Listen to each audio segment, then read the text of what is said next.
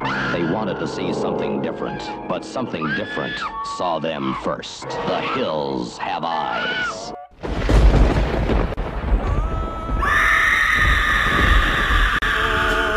I'm forgetting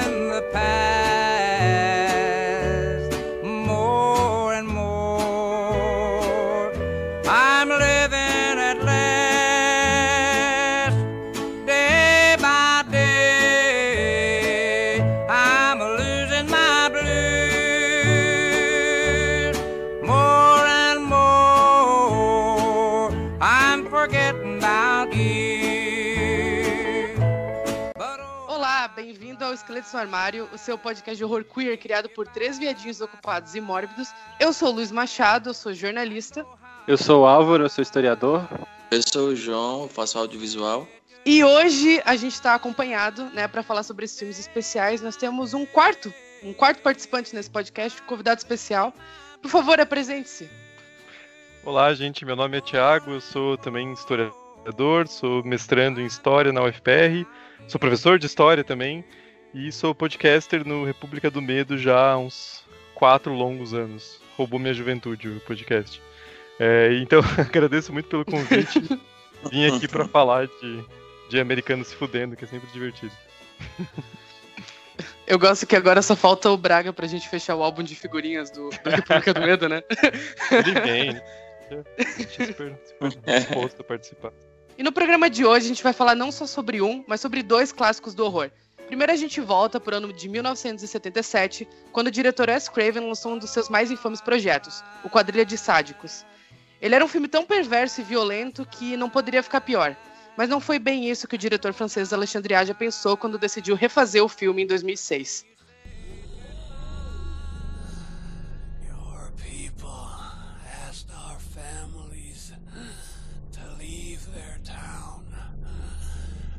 Destroyed our homes. We went into the mines. You set off your bombs and turned everything to ashes. You made us what we've become.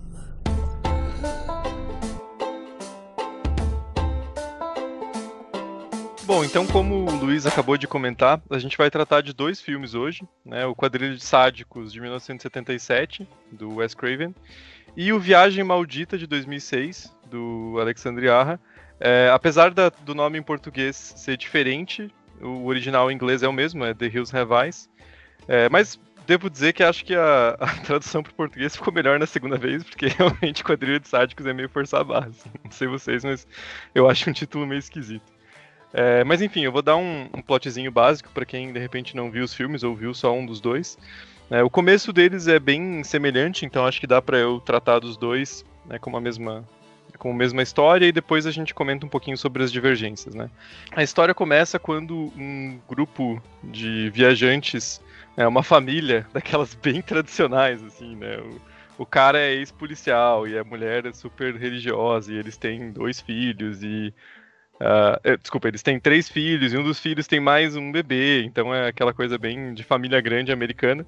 Eles estão viajando pelo deserto do Novo México eh, em direção à Califórnia. Eh, o filme de 77 ele inventa uma desculpa meio estranha deles estarem procurando alguma herança de família que não tem muito cabimento, e, e o filme de 2016 deixa isso meio em aberto. E eles passam por um posto de gasolina, né, daqueles dizendo, tipo, abasteça aqui ou a próxima vez que você vai achar um posto é em Marte e eles decidem parar e fazer um né, fazer o reabastecimento. E aí eles acabam entrando numa numa rua numa rua assim não é nem isso né? Numa estrada de terra paralela que eles acham que é um atalho. E eles são digamos interceptados por uma, uma família né, que mora nas eh, naquelas na, naquela região montanhosa do deserto e as duas versões deixam bem claro que eles são pessoas afetadas por testes nucleares que o governo dos Estados Unidos fez eh, naquela região durante muitos anos. Eh, e essa família, então, de viajantes acaba passa a ser atormentada, né, para colocar em termos brandos, porque como o Luiz falou, os filmes são bem violentos, eh, por essa esse grupo de, de pessoas de Essa família que vive no deserto esperando viajantes passarem para assassiná-los e comer suas carnes. Acho que fiz um, um plotzinho básico aí e já deu para perceber que o filme é bem, bem violento e trata de uns temas bem pesados. Né? Eu primeiro gostaria de dizer que eu gosto do título Quadrilha de Sádicos. Porque eu acho que tem um charme extremamente anos 70 nesse título. É, verdade. É, é, muito assim, é uma quadrilha de sádicos, sabe? Não é uma coisinha normal, você, sabe? Você vê o nome desse filme, você já sabe que é um exploitation, sabe? Tipo, tá. Sim, sim. tem, uma tradição de, de, de traduções de títulos para o português bem poéticas dos anos 60 e 70, né? Tipo, O Homem que Matou o Facínora. Caralho, os caras usaram o dicionário, gastaram a, a enciclopédia ah, eu parei. ali. Parênteses eu sempre prefiro o nome de faroeste em português do que o nome em inglês. É sempre muito mais legal. Tipo, meu ódio será sua herança. assim caminha a humanidade. Assim caminha a humanidade. Nossa, que é um nome bem bosta, e daí em português é rastros de ódio. Porra, rastros de ódio, cara, uma fusão. eu, eu gosto muito dessa, dessa época que eles realmente tinham, tipo, muito fundo nas traduções. É diferente de, tipo, hoje em dia que eles parece que nem tentam fazer um título de filme. Aí, discordando do convidado, né? Porra, quadrilha de sádicos. É, é um puta do título. Aí vem, tipo, o remake. Eu fico puto com isso de verdade, assim. Vem o remake, por quê? The Hills Have Eyes é um puta de um nome legal também. Pô, as montanhas têm olhos, né? Por que será? E, e eles tinham essa opção de fazer, tipo, ou as montanhas de óleo, ou quadrilha de sites, mas eles não, eles vão pra um genérico, que é Viagem Maldita. Isso me irrita um pouquinho, sabe? Que é uma, era uma época também que todo filme tinha, tipo, Maldita, é, teve Floresta Maldita, sei lá o quê, Pânico, Pânico nisso. É, é, eu sinto falta dessa, dessa época que vinha tipo um The Thing pro Brasil e virava Enigma de Outro Mundo, sabe? Tipo um título gigante, extremamente impactante que você vê na, na locadora e você pensa, uau, vou pegar essa VHS aqui, sabe? Nossa, mas eu acho de, de cair o, o cu da bunda mesmo essa tradução aqui do remake aqui no Brasil, porque primeiro ficou Viagem Maldita e daí no segundo não tem uma viagem especificamente, é basicamente uma missão, né?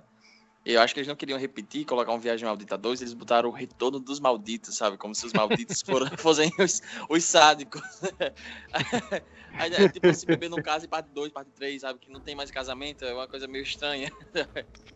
Me lembrou também é, o, o filme de 2004, o Anchorman, do Will Ferrell. Não, não que eu goste muito desse filme, acho meio sem graça, mas enfim. É, o nome, o primeiro o primeiro filme de 2004 ele veio para o Brasil como o âncora, né, tradução certa, a lenda de Ron Burgundy. Mas quando veio de 2013 a sequência que ninguém tinha visto a primeira, eles falaram: "Ah, quer saber? Foda-se, chama aí de tudo por um furo". E esse é o nome do filme. Então... Nossa, tudo por um furo é tão infame. Vai é tomar no cu quem pensou isso, sabe? Mas já, já puxando, né, pra falar do, do original, depois desse papinho sobre traduções, eu gosto, eu gosto muito da versão do, do S. Craven. Eu acho o de 2006 muito melhor. Depois a gente se atém mais a falar um pouquinho mais sobre ele. Mas eu acho esse filme do S. Craven muito bom. Ele tem uma. Ele tem um charme muito específico que é filme podre dos anos 70. Que ele tem uma sensação muito estranha de que é tudo muito tosco, tudo muito baixa renda mas ao mesmo tempo isso é charmoso, isso meio que complementa para tua experiência do filme, o fato dele ser meio ruim. Eu não sei se isso faz sentido, mas ele tem uma coisa muito que eu tava até falando com o Thiago outro dia, que era dessa coisa de cinema de guerrilha, sabe? Que a galera parece que ele juntou um grupo de pessoas ali, ah, vamos fazer um filme. E fez tudo na mão ali, e eu gosto bastante dessa versão dele, assim, eu acho eu acho um filme interessante. Eu acho que ele, ele é um pouco perdido no que ele quer fazer em alguns aspectos, sabe? A história é um pouco confusa, os personagens não são exatamente gostáveis. Você não torce muito pelaquela família porque eles são todos muito genéricos. Eu acho que nisso o remake acerta mais, você torce muito por, por aqueles personagens.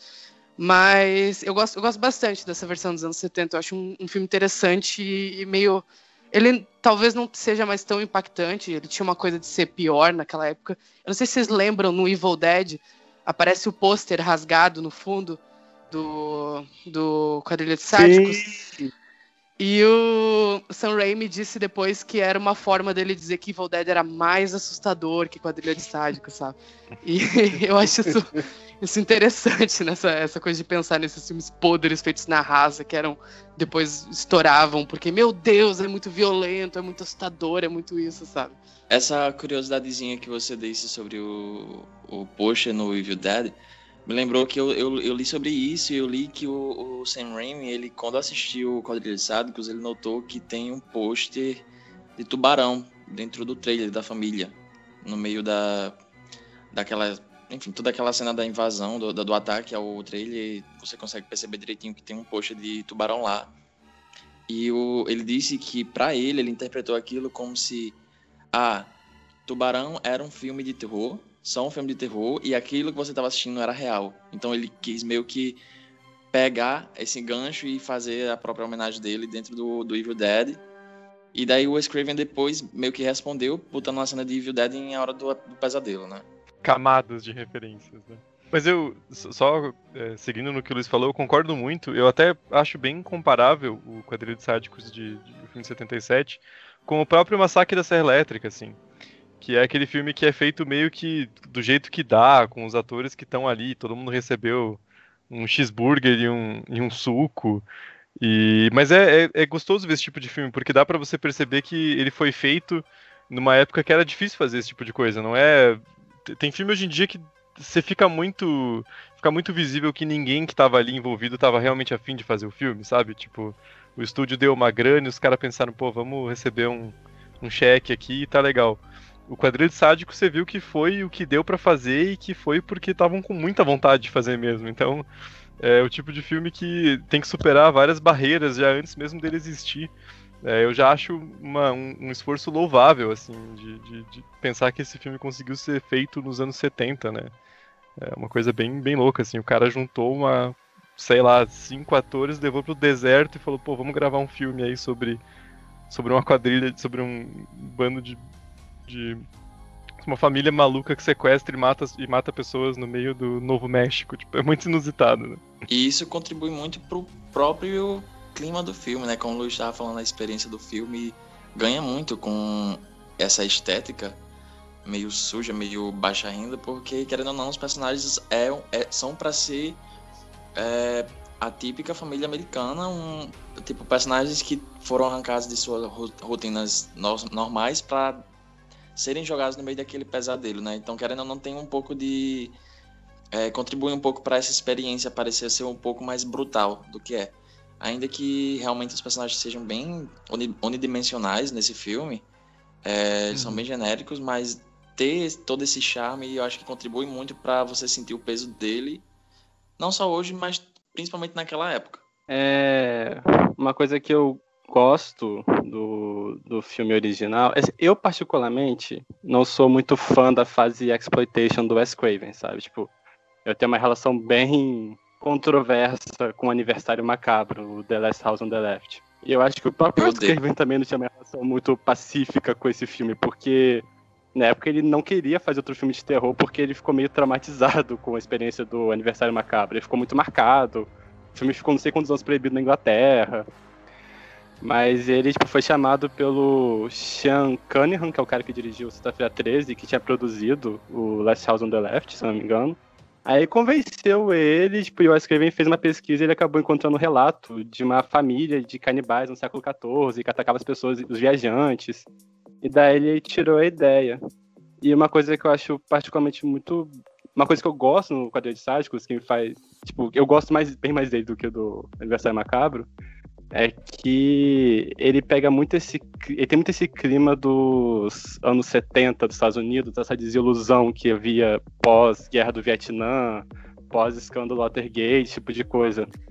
É muito, é muito espírito do próprio Massacre da Serra Elétrica. Tipo, a ameaça agora está nos Estados Unidos e o meio que o alvo de ataque do filme, né, tipo, é a instituição familiar. E uma coisa que eu acho. Acho que a coisa que eu mais gosto nesse filme é como o filme trabalha com essa ideia de que são, tipo, duas famílias em conflito, de certa forma. O remake deixou isso meio de lado, mas aqui a gente tem muito a gente vê muito a família dos canibais. Tipo, a gente vê como é que funciona a estrutura familiar, o pai mandando em todo mundo. Tem a mãe que nem aparece no, no remake, eu acho.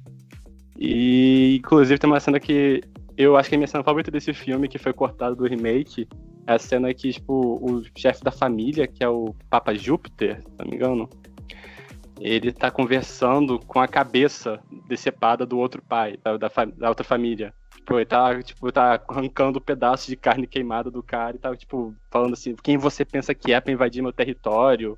Quem a sua família pensa que é? Vou trucidar todos vocês, não sei o que, sei o que lá. E é uma cena que eu acho muito intensa, que resume muito esse, esse tom do filme. Aquela, eu acho genial o pôster que tem aquela frase: é, Uma família americana que não queria matar e não queria morrer. Porque esse é exatamente o ponto do filme. Tipo, os civilizados podem aderir à barbárie também, podem ficar violentos. E uma coisa que eu praticamente acho que se perde quando você traduz o filme como quadrilha de sádicos é que o ponto meio que do filme é essa coisa de que não é que necessariamente eles eram maus, eles eram pessoas tentando sobreviver de alguma forma. Sabe? Tipo, eles acabam aderindo a pontos muito baixos para sobreviver e a família certinha, a família ideal, também acaba aderindo a esses pontos, sabe?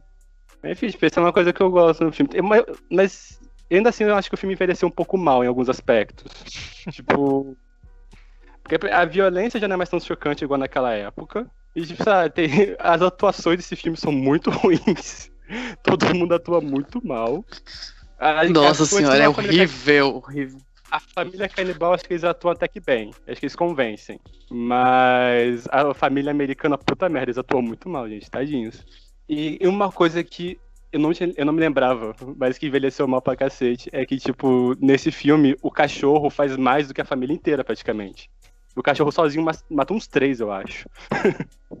E tipo, no remake eles deram uma amenizada nisso, pra não ficar tão forçado assim. É, isso é verdade. No, no filme original, as atuações são muito sofríveis, assim, é uma coisa que dificulta um pouco você se estabelecer algum tipo de conexão com os personagens, né?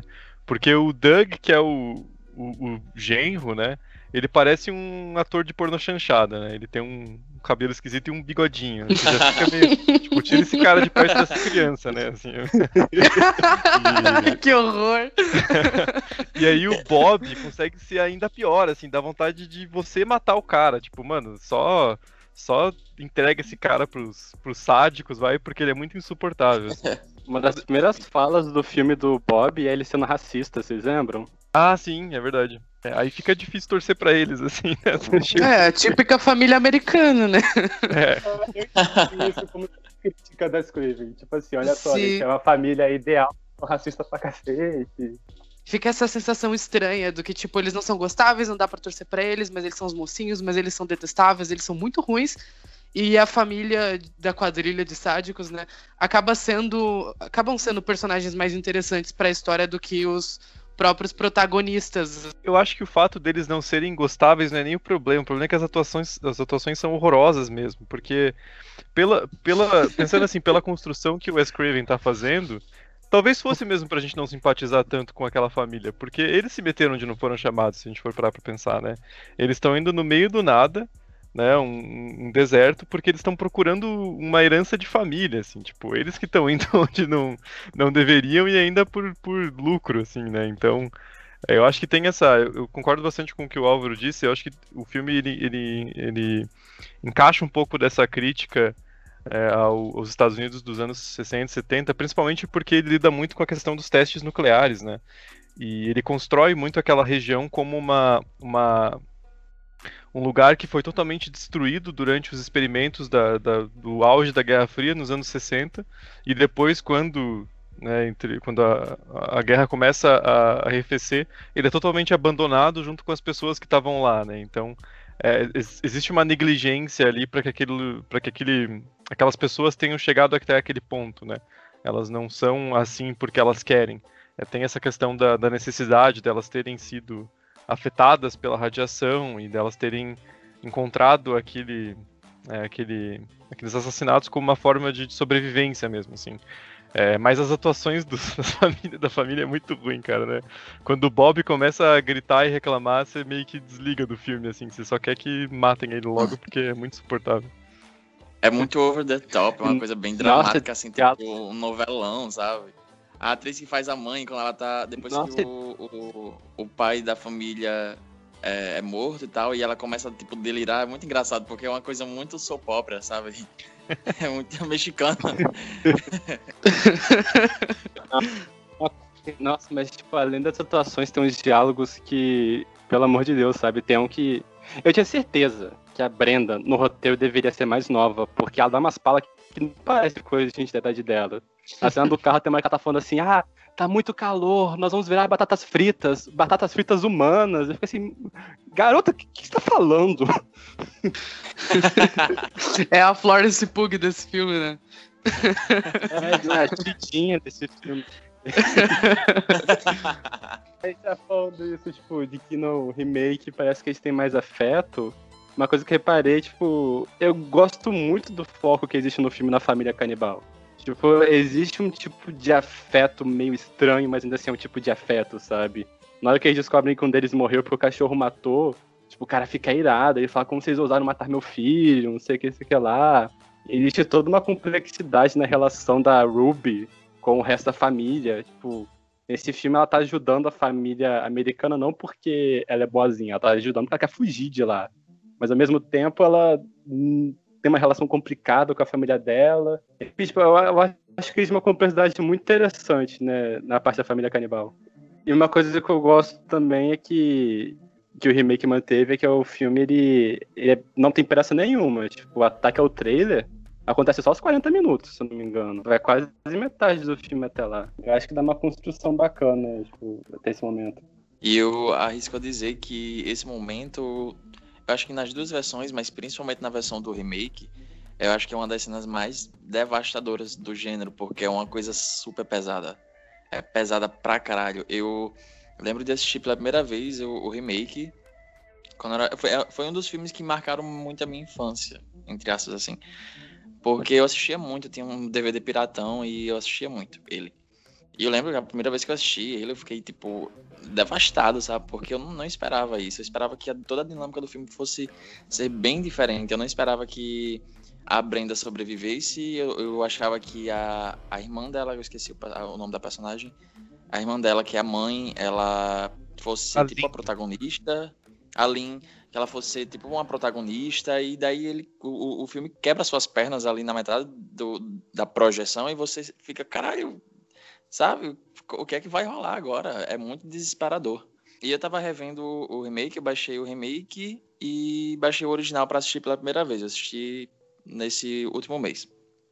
E daí eu não achei que, que eu ainda sentiria o peso dessa cena, mas a cena é realmente pesada. E mesmo tendo assistido várias vezes, mas fazia anos que eu não assistia, eu senti o peso dela mesmo revendo assim, depois de anos. E é uma cena do caralho. Eu gosto muito do, do peso dela e como o, o Alex já conseguiu reaproveitar ela e dar essa nova vida no, no remake. E uma coisa que acho que deixa mais forte ainda é isso da, de uma das personagens morrer na cena do trailer. É que no filme, no original, né, o Quadrilha de Sádicos, quem faz essa mãe é a Jill Wallace, né? Tipo, a eterna mãe dos anos 80, sabe? Ela é a mãe do garotinho do ET.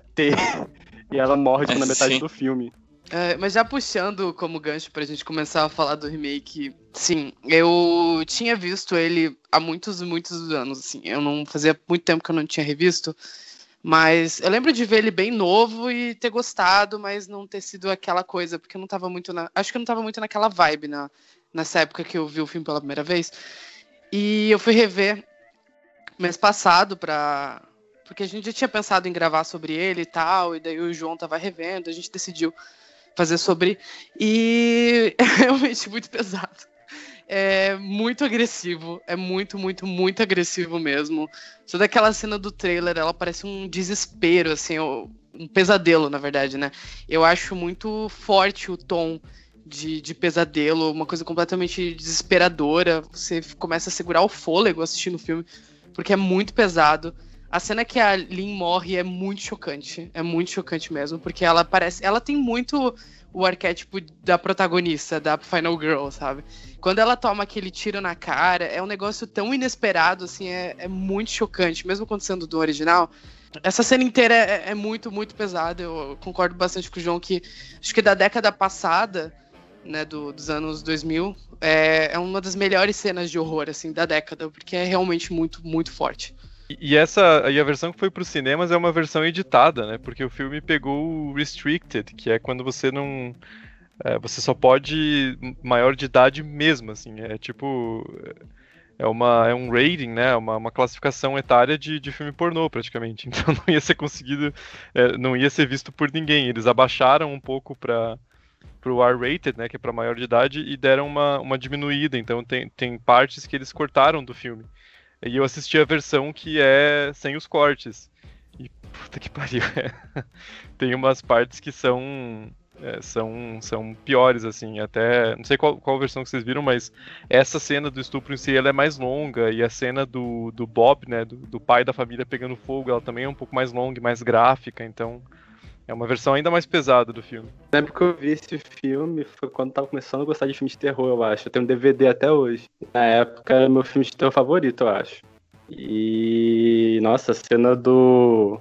A cena do trailer é simplesmente infernal, sabe? Tipo, aquilo lá é.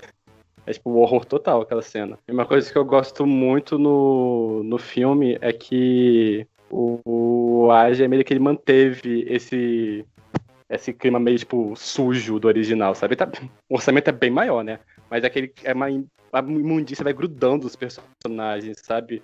O Doug, ele começa com uma camisa branca e no final do filme tá, tipo, ó, tá preta, empapada de sangue. Ele próprio tá coberto de sangue da cabeça aos pés. E eu acho que mas eu acho que todas as mudanças desse, que o Aja fez foram para melhor. Eu gosto muito, são umas coisas muito pequenas que mudaram no geral. Tipo, no original, a família vai pro, pela estrada por teimosia, porque o cara do, do posto de gasolina fala para eles não irem, não sei o que, sei que lá, que é perigoso. Mas nesse não, tipo, quem fala pra ir pra estrada é o cara do posto de gasolina, ele é filho da puta, ele tá mancomunado com o pessoal, sabe? Então, eu acho que são coisas que só acrescentam, sabe? Eu acho que ele também soube adaptar muito bem, tipo, a sensação de choque do original para os tempos atuais. Até porque o Aja tava vindo do, do cinema extremo francês, né? Tipo, ele deu essa. Ele não teve problema nenhum em encharcar os personagens de sangue aqui. Eu acho que tem um, um tom muito.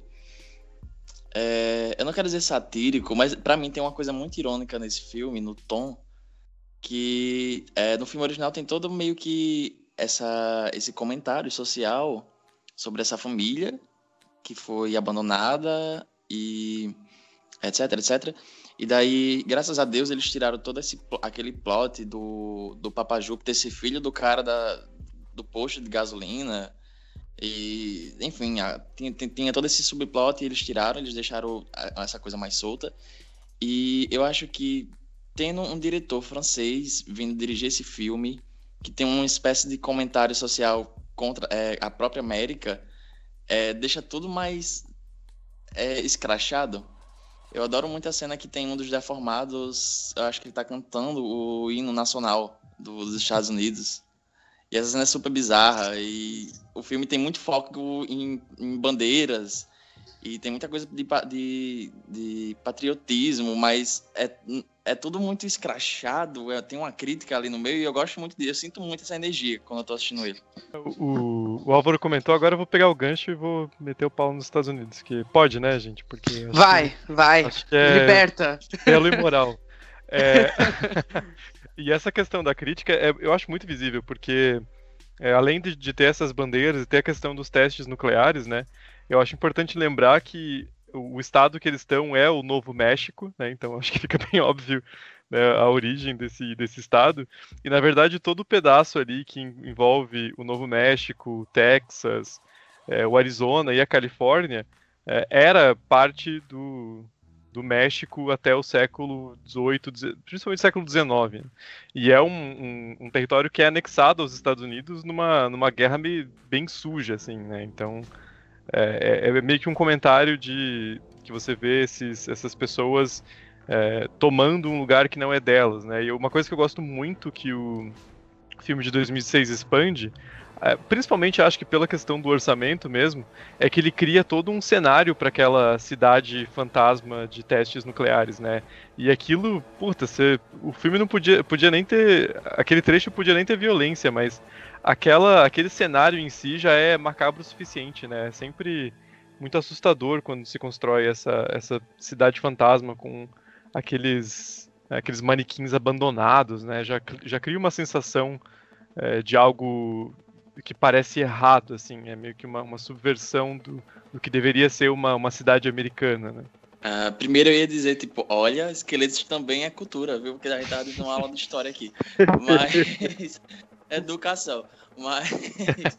É, eu gosto muito, muito mesmo de, de, de ter, deles terem adicionado essa cidade fantasma, toda essa sequência no remake, porque eu acho que para mim no, no, no, filme original, depois que tem um ataque ao trailer, o filme ele cai um pouco, ele deixa um pouco a peteca cair em, em questão de ritmo. Mas no remake, na versão de 2006, eles terem inserido isso deixa toda aquela segunda metade muito frenética e não deve tanto assim, sabe, pro, pro que vem antes. Eu acho muito foda toda aquela sequência do Doug lá naquela cidade, ele vai vendo outros tipos de. Vai vendo toda essa realidade, ele vai construindo todo uh, o contexto de, do que eles estão metidos ali no meio. Eu acho muito bom. A cena do Freezer. É muito desesperador Mas... aquilo. É muito, muito. Eu acho que o filme já mostra que veio logo nos créditos iniciais, que é aquela cena, aquela montagem de cenas tipo I Love Lucy, só que com com corte, tipo, pra cena de explosão e pra fetos deformados, sabe? O filme Perfeito, já eu amo. Sabe? Eu acho que o filme ele tem um tom bem. Ele também mantém um tom crítico, só que eu concordo com o João, acho que ele parece uma paródia. Parece uma paródia muito forte aqui. O, acho que é porque o Paródia ser francês, ele insere nos comentários que é muito com a visão de pessoas de fora sobre os americanos. Então, o. Não sei se vocês lembram, mas tem uma hora que o, que o Bob ele vai debochar do, do Doug. E tem muito aquela relação, tipo, sogro e genro. Aí quando o Bob puxa a arma pra dar pro filho dele, ele fala assim, olha só, o Doug. O Doug é democrata, ele tem medo de arma. Aí ele e o filho começam a rir disso. Eles começam a tirar sarro da cara do Doug. E, tipo, e, se eu não me engano, esse filme foi na época que tava tendo a guerra do, do Iraque, não tava? Nossa, eu ia comentar isso agora, cara. Não? É, americanos se metendo de não deve no deserto em 2006 evoca algo bem recente. Sim. É, eu acho aquela primeira cena inteira da, de, de, ter essa, essa música bem tradicional e ele vai cortando pros, é, para as pessoas deformadas é meio que uma, uma mensagem bem forte, assim. É, é tipo, é, a hegemonia americana no mundo foi construída em cima de cadáveres, né? É, tem essa visão bem forte mesmo. E, e, o Álvaro lembrou bem, a gente está falando de 2006, é uma época em que você já tem, já tem é, indícios de que a guerra no, no Iraque, principalmente que é de 2003, foi totalmente forjada e tem vários indícios já de abusos e maus tratos em Guantánamo, né? Então é, é, uma, é uma época em que tem vários filmes tem vários filmes críticos a esse, a esse momento, assim. Eu acho essa essa percepção bem, bem interessante mesmo, né? bem, bem destacada no filme de 2006. É um filme tipo, que ele, querendo ou não, ele retrata muito a desilusão com os ideais norte-americanos, né? Porque sempre nesses períodos no qual você quer, tipo, unir a nação, seja para alguma guerra ou para qualquer outro fim, você parte para essas figuras, você parte para a família, você parte para a pátria, você parte para a história da nação, etc. E isso são coisas que no original já tinha uma uma criticada lá. O Alexandre Age tem tipo zero sutileza, né? Tipo, ele literalmente te mostra um cara sendo assassinado com a bandeira dos Estados Unidos. tipo, aquela. Aquele grandão lá que parece o slot dos Goonies.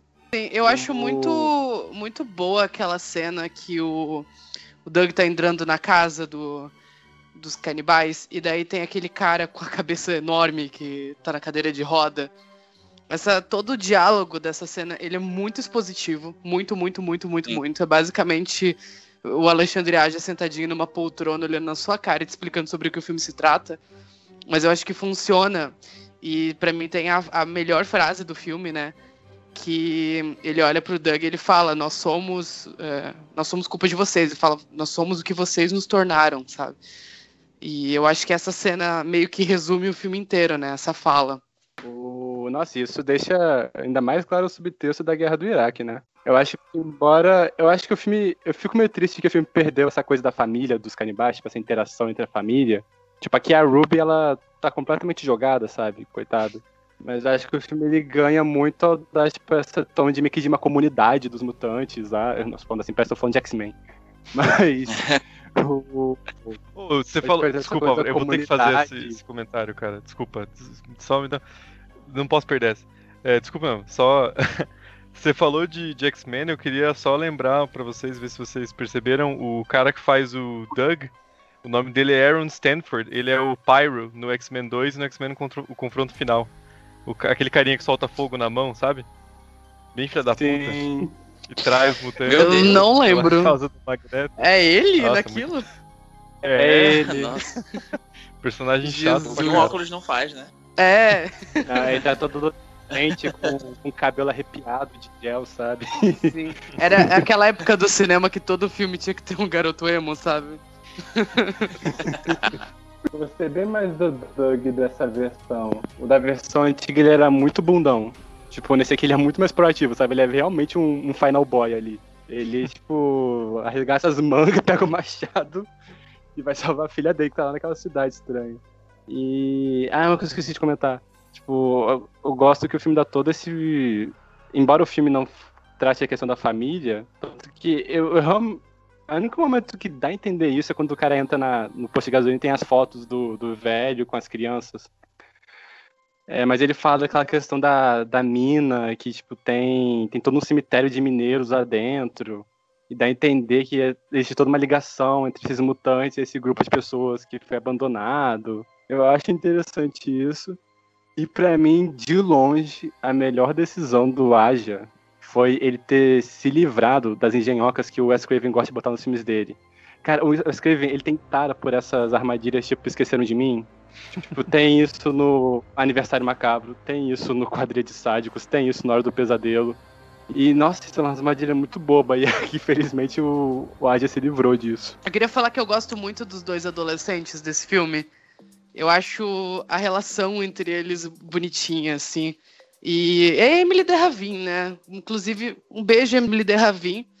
Por onde anda, saudade, sabe? Mas realmente os, os dois filhos fazem muito mais sentido, né? Porque o Bob também, ele faz umas coisas idiota, mas ele é um adolescente, né? Então você meio que você meio que entende, porque ele é feito com um cara de tipo 15 anos. Então faz mais, mais sentido É, mesmo. nossa, e as atuações são bem nossa, melhores, né? Tem uma pegada um pouco Mad Max até, né? aquela é uma sociedade diferente assim, é uma galera meio desesperada e tem uma tem essa questão da, da mutação, né? Que não sei, talvez seja até um pouco problemático para tu pensar, né? Porque os dois filmes eles ligam muito essa deformação física com uma deformação moral, assim, né? Por mais que o filme dê uma, uma certa justificativa daquela família tá família no primeiro filme e aquele, aquela comunidade inteira no segundo ter sido abandonada e é o único meio de sobrevivência, mas eles são maus porque eles são deformados, né? Não sei se vocês têm essa impressão, assim, eu acho que de repente seja um, um pequeno probleminha, talvez mais no, até no remake, porque ele dá uma. Ele vai um pouco mais longe, né? Que nem vocês falaram, o do Wes Craven é só uma galera meio feia, né? Nesse aqui eles, eles fazem todo um trabalho de maquiagem, até um pouco de CGI, né? Eu acho Sim, que a Ruby é meio que um- um- uma bússola moral ali dentro da, Uhum. de- de- do- da família pra se segurar um pouco. Ela. Eu achei engraçado que, tipo, que, não sei por. Vocês também têm a impressão que ela parece um pouco. Parece, é, é um chute meu. Impressão que ela é uma referência ao Inverno de Sangue em Veneza, porque a maior parte do filme a gente só vê o casaquinho vermelho correndo pelos cantos. Mas. Sei lá, acho que ela não aparece tanto igual no original pra, pra ser uma bússola moral, talvez. Ela só. Ela só aparece mais no final. E eu, inclusive, acho, acho um um certo furo, porque eu acho muito forçação de barra, tipo, ela se matar pra poder salvar o cara, tipo, garota, você nem conhece ele. Por que você vai se matar pra poder proteger ele, sabe? Sabe o que me lembrou? O final de Annabelle. Do primeirão lá de, de- Acho que é 2013, 2014, sei lá. Nossa, é de 14. Nossa Que a senhora. mulher é se gatilho mata pra mim pela, isso. pela protagonista por nada, assim, tipo, nem conhece direito e ela pula do prédio e assim, cara, por quê? Minha filha, o que você está fazendo? Larga essa boneca. É uma poética, porque eles morrem abraçados, os caras se jogam, não sei o quê. Garota, você nem conhece eles. E tudo porque o Doug foi burro, né? Porque ele passa o clímax inteiro do filme sendo fodão e aí do nada ele desiste de dar um tiro na cabeça do cara por motivos, né? Porque ele dá dois tiros no peito e fala, porra, tá bom, vou economizar a bala aqui. E aí o cara levanta e tenta matar o bebê, né? Então a culpa foi dele. Nossa, eu fico puto com isso. Ah, mas o cara também é quase o Jason, porque ele leva um tiro de escopeta no pescoço e não morre. Vocês lembram? Inclusive, tipo, o Doug, maior Final Boy de todos. Tipo, é o. aquela cena que ele tá brigando com o mutante grandão lá, tipo, o cara arranca os dois dedos dele. Aí o cara Nossa, atravessa a parede. é muito do caralho. Se, se tem uma coisa que o Aja sabe filmar é, é violência. E isso vem muito da, da criação dele no cinema extremo francês, né? E eu acho que o fato de ser tudo muito próximo, assim, de parecer que dói mesmo, ajuda nessa sensação quase 4D, assim, do filme, sabe? Porque esse filme, ele é tudo pra mim. Ele é filmes com cheiro, filmes com que você sente dor junto com os personagens, sabe? Ele é, é, uma, é uma experiência completa, assim. E, e com certeza o- a, a principal coisa que o remake faz em relação a. melhor em relação ao original é todo esse arco final, né? Porque no de 77, eu é, vocês comentaram que ele perde força mesmo depois do ataque ao trailer, né? Você começa a ficar um pouco entediado, porque é visível, é visível que o, o filme não tinha orçamento para fazer nenhum terceiro ato grandioso, né? Então o Doug ele vai tentar resgatar o bebê, mas é meio que só uma caverna. E aquela família tá, meio, tá tentando sacrificar o bebê, e a Ruby rouba. É uma, é uma ação bem menos engajante do que a do, do remake, né? Porque daí o remake vai total, assim, o, o Doug ele vira um, um vingador, né? Tipo, ele quer o bebê e ele não vai sair daquela porra daquela cidade sem isso, né? É, tem, tem várias cenas super. super. é, várias cenas de ação mesmo, assim, nesse pedaço, né?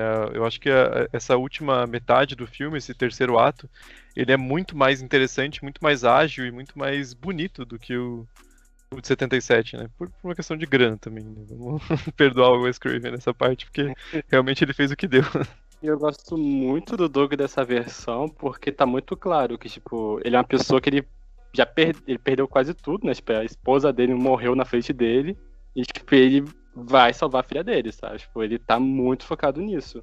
No original, parece que ele. a- o ator não passa a gravidade da situação, parece. Acho que nem ator, nem muito roteiro. Aqui não, tipo, o cara tá, tipo, desesperado, sabe? Ele enfrenta aquela montanha que é aquele, aquele mutante lá. Tipo, ele é- sofre mais do que Jesus, coitado. E- mas ele. Mas ele consegue, afinal das E- contas. Acho ele um personagem muito interessante. Eu gosto muito disso, como o, o Doug ele realmente parece real, porque ele apanha pra caralho. Ele se fode muito, ele, ele fica tonto, ele, sabe, ele apanha pra caralho, eu gosto muito disso. Porque você dá pra ver que ele tá com sangue nos olhos. Só que ele é humano e ele é um. Era um bocha, pelo menos, até cinco minutos atrás, sabe? Ele tá, tá fazendo o que é possível pra poder salvar a filha.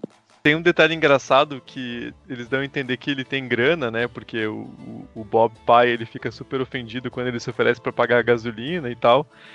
E uma coisa que é super datada do filme, porque é 2006, afinal, é que ele fala que ele tinha uma loja de celulares, né? Tipo, tipo porra, beleza então, né? O cara é rico vendendo celular. Aqueles tijolão Nokia, né? Uma coisa que eu gosto bastante nos dois filmes é que o final fica bastante em aberto, né? Principalmente no remake. Porque no remake o Doug ele tem toda aquela jornada, né, pra, pra recuperar a filha e ele consegue voltar, ele encontra o, o Bob e a, e a Brenda. E eles, né, finalmente conseguem. É o que sobrou daquela família, né? Eles estão todos fodidos, mas pelo menos eles sobreviveram. Mas no, no final você vê que tem um- alguém observando ainda, né? Então o filme ele faz esse, esse ciclo, né? E o, o de 77 também faz isso, né? De mostrar que eles conseguiram fugir daquele, daquele grupo, mas ainda tem alguém observando nas montanhas.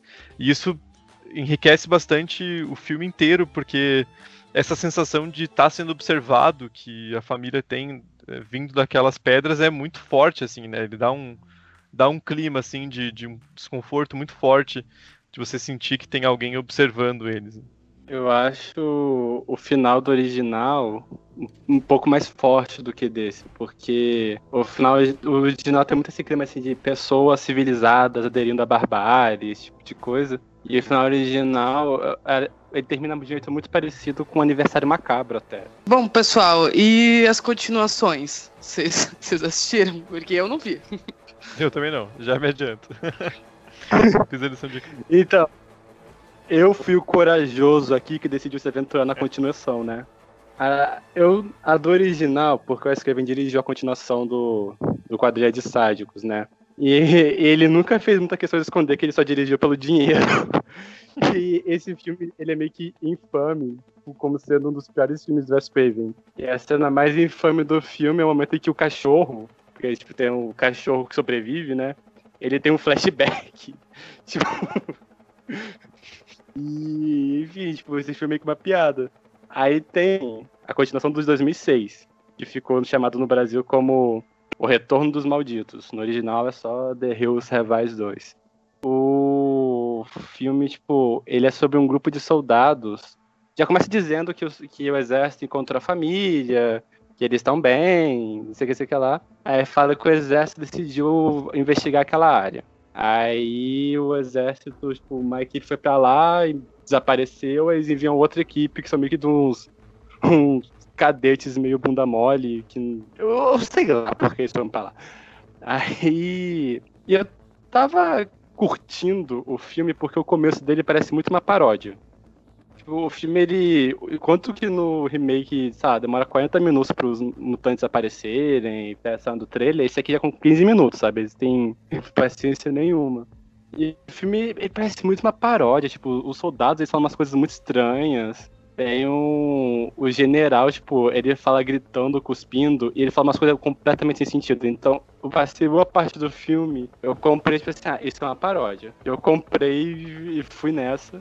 E tava me divertindo mais ou menos até a metade do filme. Tipo, o Goya é bacana, os mutantes, a maquiagem é boa. Não é tão boa quanto um desse, mas, tipo, é boa também.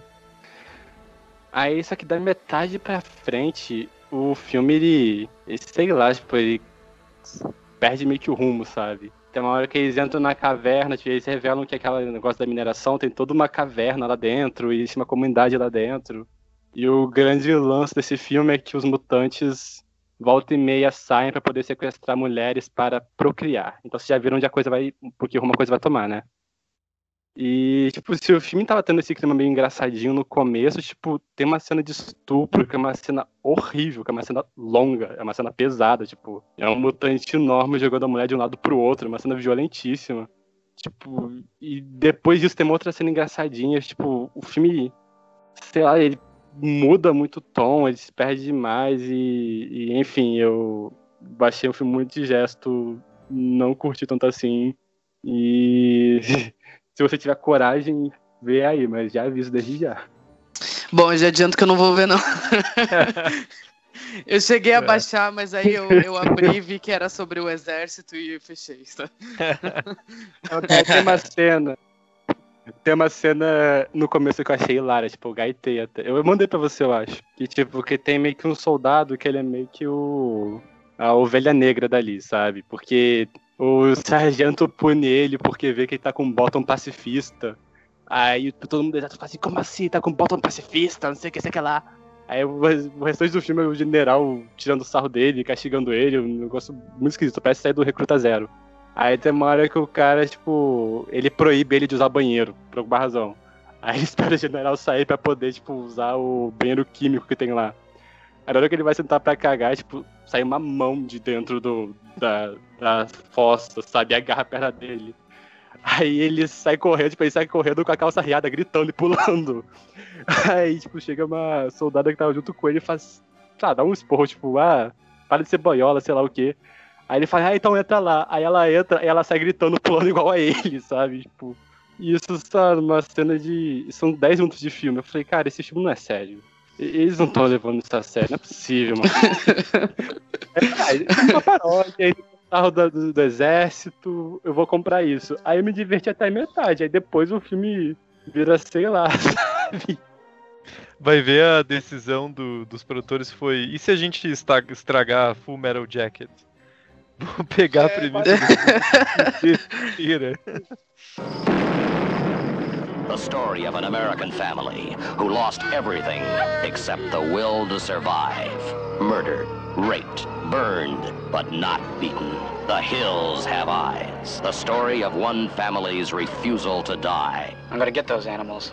Bom, e foi isso. Esse foi o nosso especial sobre Viagem Maldita, Quadrilha de Sádicos, The Rio Have É, eu espero que você tenha gostado. E eu sou o Luiz Machado. Você pode me encontrar no Instagram com MachadoLUE, no Twitter com arroba Menino Pitu. E, por favor, siga as nossas redes sociais no, no Instagram e no Twitter, arroba Gays. E você encontra a gente em todas as plataformas digitais. É só procurar Esqueletos Gays ou Esqueletos no Armário que você encontra a gente lá. Quem quiser me encontrar no Twitter, quem quiser encontrar no Twitter, o meu arroba é arroba Álvaro de Souza 98. Eu também tenho um blog pessoal chamado Babadook Gay e eu contribuo pro, pro site Necronome Conversa. E quem quiser me achar no Instagram, vocês podem me achar no arroba João Neto, underline 89. E no Twitter, arroba JON3TO. Bom, eu tô toda quinta-feira no República do Medo, podem pesquisar pelo site ou também no, no Spotify, em todos os agregadores. É, no Instagram eu tô como Thiago Natário e preparem-se para ser levar um, uma enxurrada de foto e vídeo de gato, porque é isso que eu tenho feito no Instagram, porque, porque eu olho meus gatos sendo fofinhos e eu preciso compartilhar com todo mundo. Tá, desculpem. É ótimo, não pare. não pare, tá, tá muito divertido. É, é, e, no e no Twitter eu tô como Thiago Biwan. É uma longa história, envolve álcool, então a gente deixa pra outra. pra outra. Pra outra, pra outra hora, mas vocês podem achar como Thiago Natário no Twitter. Uh, e obrigado, obrigado por ter vindo, Thiago. Foi, foi ótimo. É, espero que você tenha gostado. Volte sempre, não, não repara na bagunça.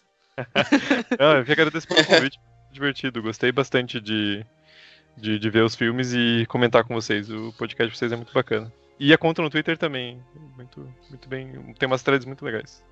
Ah, muito obrigado. a gente faz com carinho.